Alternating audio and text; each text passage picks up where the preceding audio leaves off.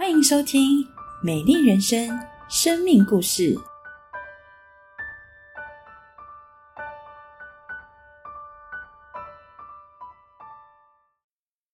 亲爱的家人朋友，您好，我是易中，想请问大家一个问题：您认为人生最重要的是什么呢？什么是您努力奋斗的目标呢？不知道荧幕前的您是否和过去的我一样，努力奋斗的目标就是金钱，最好能在家数钞票数到手抽筋。我是嘉义人，从小在基督教的家庭长大。父母亲用心的养育我，给我很好的学习环境，也自小就栽培我学习钢琴。他们对我的读书生涯没有特别的要求，只希望我能够与上帝建立很好的关系，对自己也对上帝负责任。国小的时候，我每次考试总是前三名，因此我很满意自己的生活，没有感到任何一点缺乏。虽然我在教会里面听了很多圣经的故事，也很喜欢教会里面欢乐的气氛，但我却不觉得这个耶稣和我有什么重要的关系。升上高中之后，因为能力分班的制度，班上的同学都是自由生，我从此就与班上前三名完全绝缘。但没有关系，我在升上高中过后不久，就交了一个女朋友。刚好大家爱念书，就让他们念书，那我就交女朋友。当时单纯觉得不要影响学校课业，过得开心就好了。在考大学的时候，因为学校的整体氛围与鼓吹，当时班上有将近一半的同学都想去读医科，连我当时的女朋友也考上了医学系。而我因为自己对生物与社会并没有特别的兴趣，就决定要念电机系。当时仍是高中生的我，根本不知道电机系是在学什么，只知道念电机系是二类组高分的代表。二类组高分也就只应该念电机系，反正也还不知道以后可以干嘛。自己总是幻想着毕业出来之后，公司的股票每年都可以让我数钱数到手抽筋，一生平安顺遂，简单无聊的度过即可。而当时放榜，我因为一题分数之差，只录取了我的第二志愿——交通大学电机资讯学士班。当时也是一个前景很看好的科系。此时此刻，在他人的眼中看似拥有崭新未来的同时，殊不知却是我堕落的开始。离开了父母到外地念书，就等于离开了父母不受拘束。我体会到大学生活的自由。我像一只脱缰的野马，整天熬夜沉迷于打电动，打到晚上不睡觉，白天也不上课，总是在快考试的时候才随便念一念就进考场。记得期中考前有一有一周的某科小考，我才刚拿了一百分，心里想说这科铁定稳了，不用担心。期中考的时候，却发现自己几乎每题都不会写，随便乱猜一通就草草交卷。当时的我，期中成绩只有四十分。我第一次难过到在宿舍里面看着自己的考卷反省。然而，我的悔改只有三分钟热度，便继续沉浸在游戏电玩里面。忙碌的课业与忙碌的电玩生活，我根本不愿意每个礼拜通勤跑台北找女朋友。在几次的争吵后，我感觉到自己并不喜欢这样的相处模式，便提了分手。四年多的感情就此画下句点。虽然没有了女朋友，但我的心情就是只有一个耶。生活虽然更加自由，但也更加的放肆。我跟同学整天打电动，也常常跑出去游山玩水，很享受在这样的生活当中。想当然尔，成绩也不会好到哪里去。大三的时候，因为害怕未来无法申请研究所。才很勉强的逼着自己读书，维持在一定的水准。跌跌撞撞的到了大四，没有明确目标的我，想着靠读研究所继续逃避责任、拖延时间。因此，我继续进入了交大的电子研究所就读。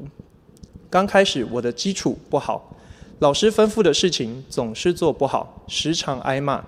但因着教授严厉的指导，同时在研究上面越来越有兴趣。让我开始跟随指导老师，跳过硕士直接进读博士班。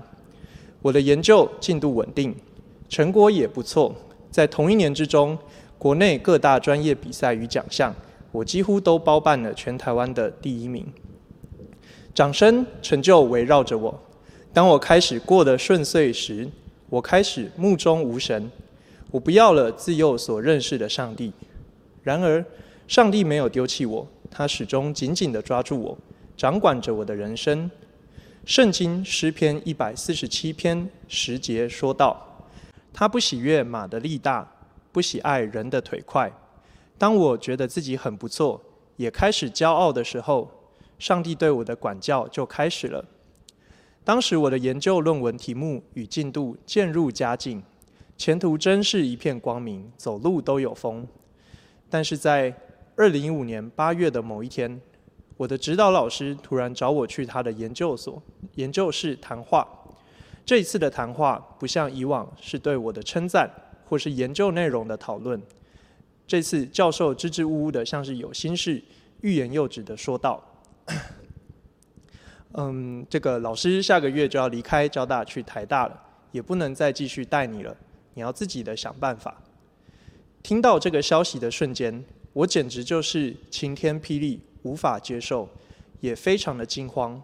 这代表着我先前的研究都将化为乌有，完全归零，而其他教授也因为这个领域比较特别，无法特别给我指导。当时父母对我毕业时间与论文进度的关心。顿时变成一种巨大的压力。决定未来去向的那段时间里面，每天都过着百般煎熬，感到压力极大。我当时每天晕眩，也不论是醒是睡，是在吃饭还是在洗澡，整天都在想这件事情。但是人的尽头是神的起头。当时的我也只有在走投无路的时候，才会想到回转向神。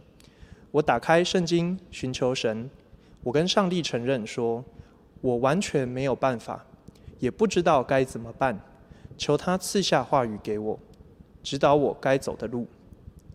在最难过无助的时候，神透过圣经提醒我：人心筹算自己的道路，唯耶和华指引他的脚步。在祷告清楚过后，我明白神要我重新出发，要我回到神的家中。要我换个环境，不要继续活在堕落、混乱、日夜颠倒的生活当中。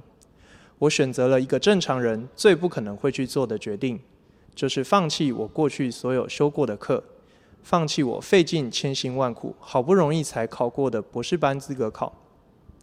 我告知教授要重考台大的博士班，并且一切的修课与考试都重新开始。我当时花了最后的半年。将我的研究拼死拼活的完成。在二零一六年的三月，我来到台北，重新开始我的博士班生涯。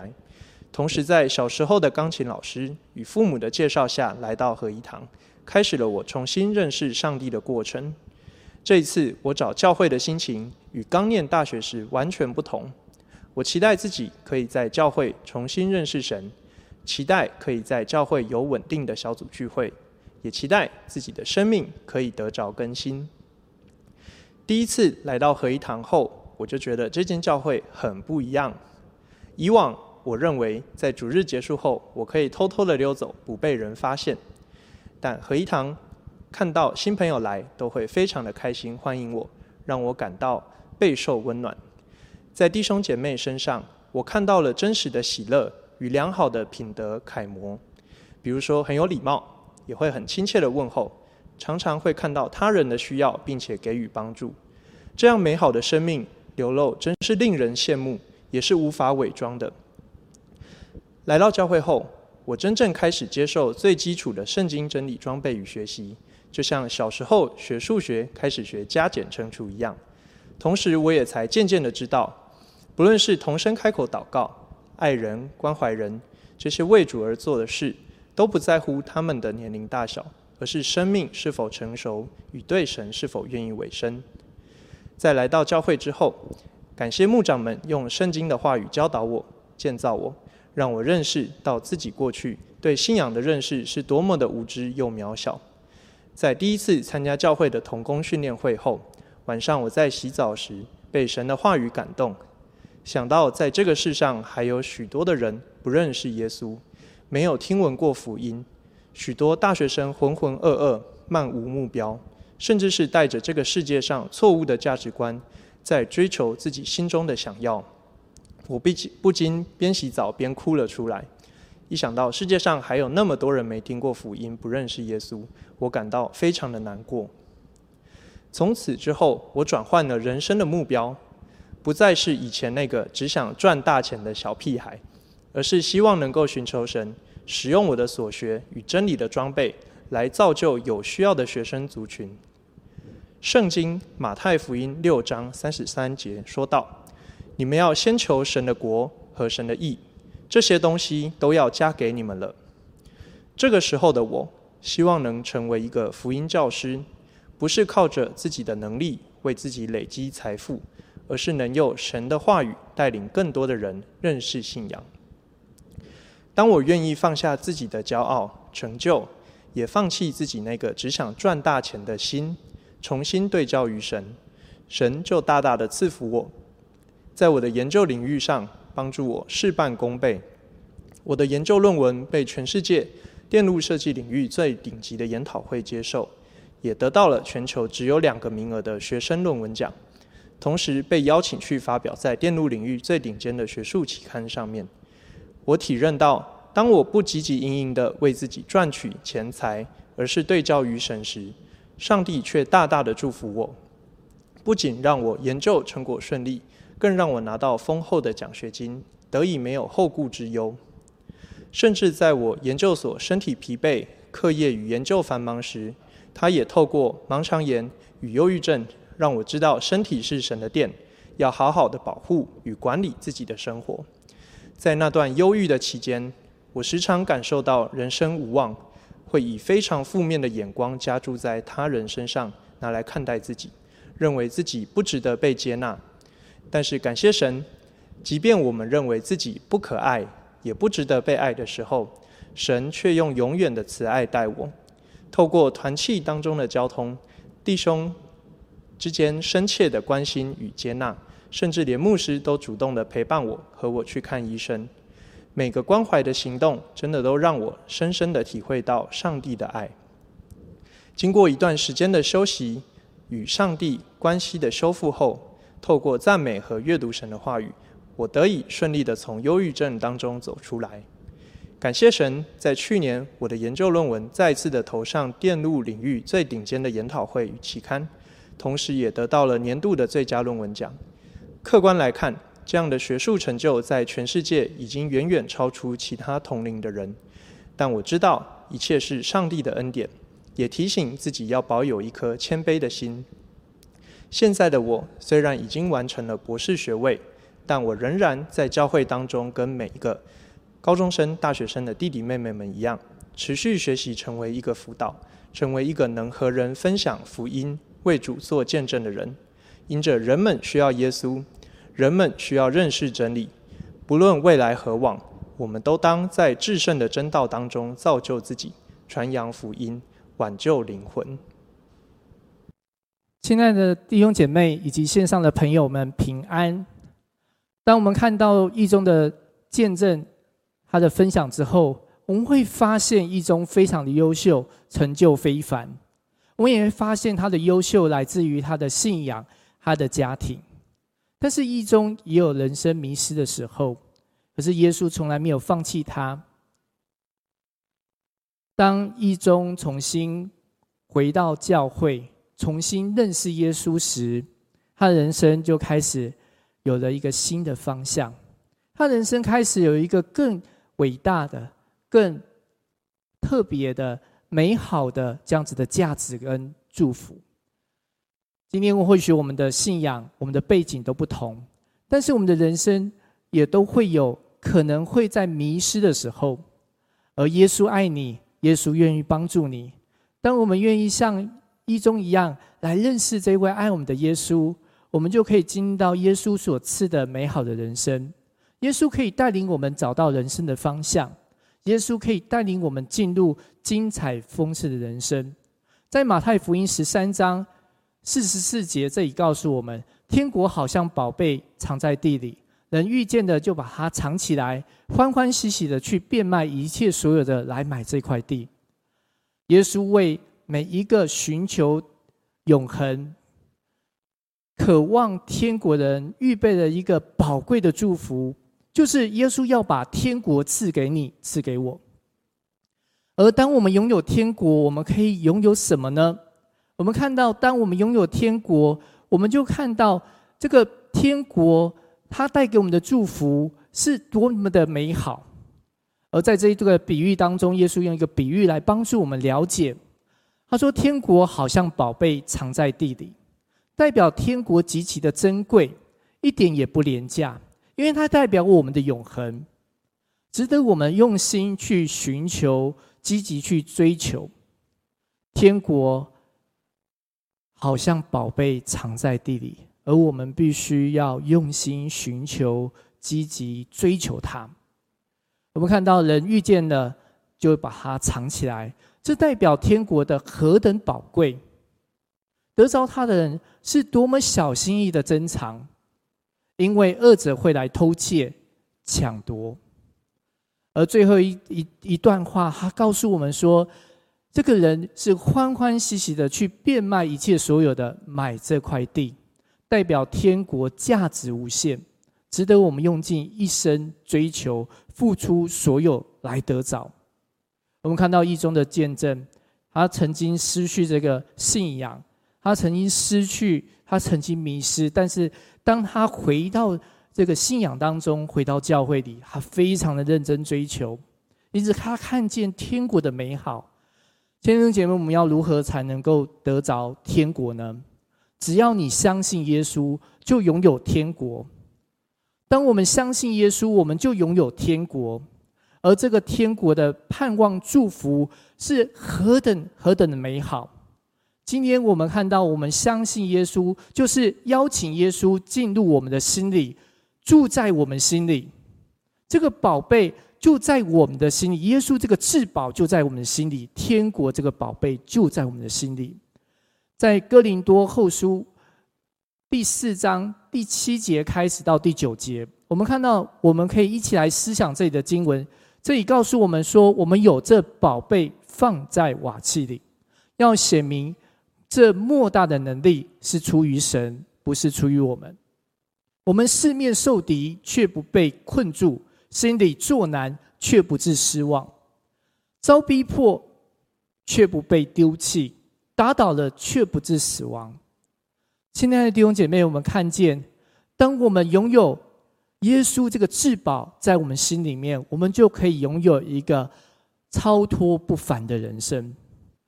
而这个人生，使我们可以不再被金钱捆绑。